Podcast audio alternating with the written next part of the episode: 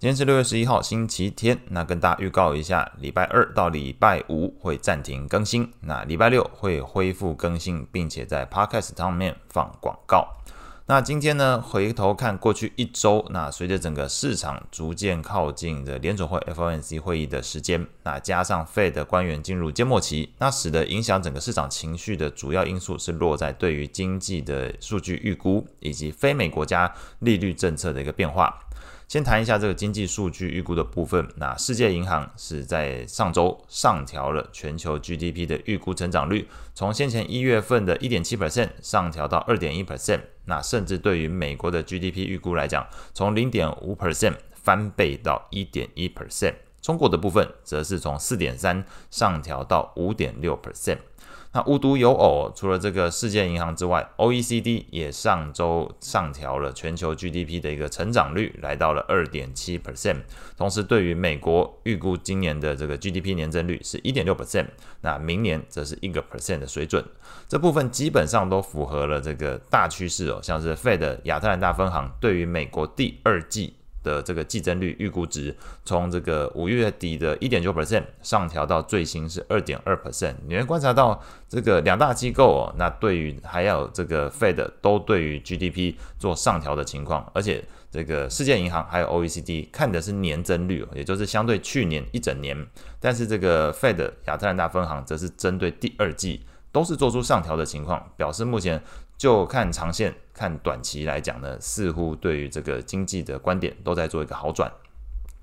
那么对于这个非美国家利率政策的变化部分来说，上周二、上周三，这个澳洲跟加拿大央行都因为要对付国内通膨，而从原先的暂停升息的情况，重新回到了升息的道路上。那使得市场开始担心哦，即便这个六月份甚至后续几次利率会议上面费的维持利率不变，但这也不代表是结束升息。那搭配上刚刚前面提到 GDP 数据去做了一个上修，同时在上一周，这个美国财政部。终于可以发债了，那也使得市场对于后续的这个资金成本来讲可能会变高。那对于利率来说，再搭配上经济数据好转，可能整个利率前景都是相对于偏多的一个角度去看待。这个大概是对于美国市场的利率的角度。那与此同时，又听到一个消息，这个中国在上周四。是下令五家国有银行要进行降息，调降这个存款的利率，来减轻那个企业贷款压力，同时希望透过这个方式刺激民众消费，来提振经济。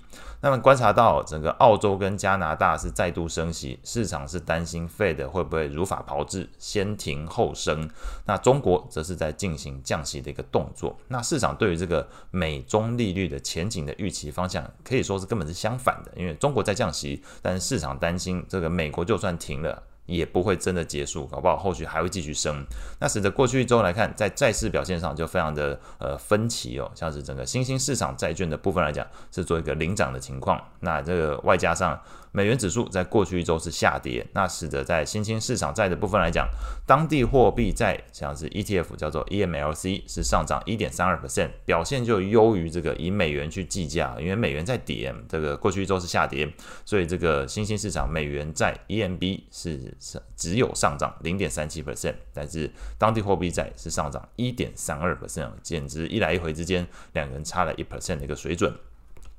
美债市场的部分来说，过去一周市场升息预期转强，那预估六月份升息一码的几率，从前一周的二十五 percent 上升到现在接近三成，二十九点九 percent。那另外呢，十年期美债利率过去一周上升五点二个基点，来到三点七四五 percent。两年期的部分则是上升十点一个基点，来到四点六零四 percent。那么在这个美债利率还有升息预期转强的背景之下，债券型 ETF 过去一周价格表现是比较疲弱，尤其是在和这个公债的利率联动性比较高的投资等级债券的部分，以投资等级债券 ETF LQD 来讲是下跌了零点五一 percent，那非投资等级债券 ETF HYG 呃堪称是持平了，上涨零点一九 percent，这个算是已经相对比较抗跌，还是跟整个市场情绪面外加认为这个违约几率降低的可能性相对来说是比较高的。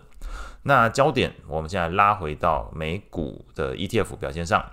过去一周，虽然这个美债利率上升，但是由于整个 OECD 啊，或者是世界银行都上调了对于这全球 GDP 的一个预估值，那使得这个投资人开始对于经济前景有信心。那同时，中国也在政策面上做多，使得整个股市在上一周算是扛住了平价面的压力，因为利率在涨啊。这样的，但是这过去一周股市基本上还是做一个上涨的一个情况。罗素两千表现最好，上涨一点六五 percent；费半指数上涨零点七二 percent；标普百指数上涨零点四六 percent；道琼工业指数上涨零点三五 percent。纳斯达克指数，呃，这个利率的部分还是有些影响，那是基本持平，小跌零点零四 percent。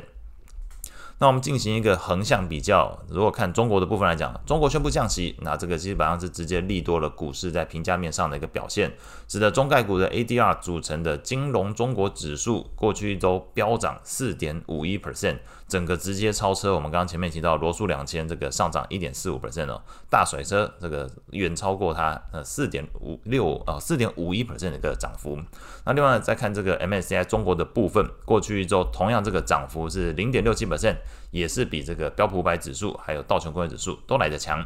那可能听到这边，大家会觉得，诶，过去一周全球股市表现全部都很强吗？诶，这边要稍微留意一下哦。这个 MSCI 欧元区在过去一周跌幅是二点二一 percent。那这部分主要就是在上周四，这个欧盟统计局公布了第一季的这个欧元区 GDP 的这个修正值，也就是实际上所有资料整理完之后正确的结果。邮政翻负，连续两季都是这个衰退零点一 percent，基本上已经符合所谓的这个技术性衰退的一个定义哦。连续两季季增率都是负的，就是所谓的这个技术性衰退。那由于目前是毫无迹象显示这个欧洲央行 ECB。会停止升息，那整个市场就会开始担心，如果后续还要持续升息的话，你的这个经济能不能承受得住？你已经是衰退的情况了，不刺激一下嘛？所以这一部分来讲，还是跟经济总经面有关的。你会发现到，多数的呃目前表现来讲，找不到好的方法，就回归到基本面，回归到经济数据去看，就会发现到，诶，欧元区现在变成衰退的一个情况，反而是中国考虑到自己。自己救市救市哦，或者救经济的一个状态。那美国的部分来讲，整个经济表现数据还是相对比较强劲一些。类股的表现上来看，过去一周表现最好的三个类股分别是非必需消费、公用事业还有能源类股。那这个非必需消费的部分，主要就是特斯拉一个人领涨，它过去一周上涨十四点二二 percent。那能源类股的部分，则是有这个雪佛龙还有埃克森美孚分别上涨一点六六，还有一点五四 percent 哦。所以你知道这个上周能源股表现也蛮不错的，只不过这个特斯拉实在是太猛了，十四点二二 percent 的一个涨幅，所以把这个非必需消费呃类股都整个领涨拉起来哦。那整个表现比较差的三个类股，则是必需消费、科技股还有健康照护。那怎么其中？必须消费，你要看领跌的人，大概是可口可乐，还有这个麦当劳，那分别都是下跌大概一个 percent。科技股的部分则是有这个呃微软、NVIDIA，还有美光也是一样，这个跌幅都是在一点二 percent 以上。那甚至微软是跌比较重，下跌了二点五七 percent。那整个市场情绪面目前来说，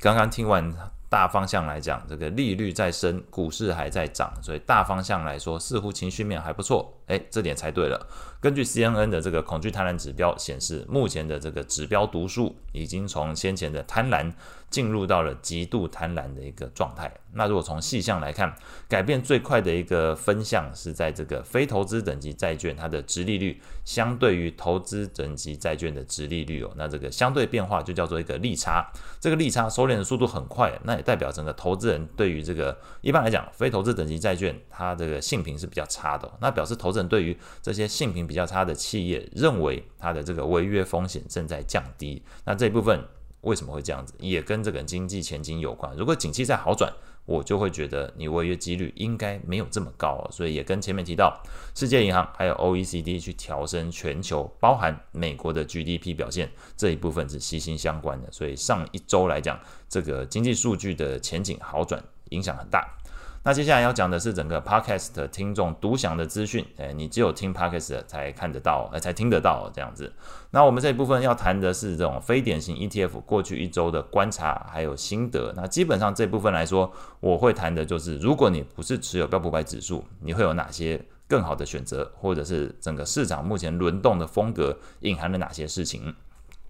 那在过去一周，如果你采用的投资风格是投资全球所有股市，包含成熟市场，像是日本、英国、加拿大，也包含新兴市场，像是这个墨西哥、南非等等。那么以这个 ETF 叫做 VT 这档 ETF 来讲，过去一周的涨幅是零点五五 percent，这个涨幅是优于标普百指数的。那这个标普百指数过去一周是上涨零点四六 percent，你会超车将近零点一 percent 的一个情况。那你可能觉得这蛮少的。好。还有一种风格，可能在最近过去一周表现也蛮不错的，就是如果你是用等权重，也就是把标普百指数每一档成分股你都用相同权重去做配置的话，相对应的 ETF 叫做 RSP，那过去一周涨幅达到了零点九九 percent，那么表示如果你是使用 RSP 这个工具的话，采用等权重的标普五百指数的方式去做配置，你的涨幅基本上。会比上前面提到费半指数都来得高，因为刚刚提到前面提到费半指数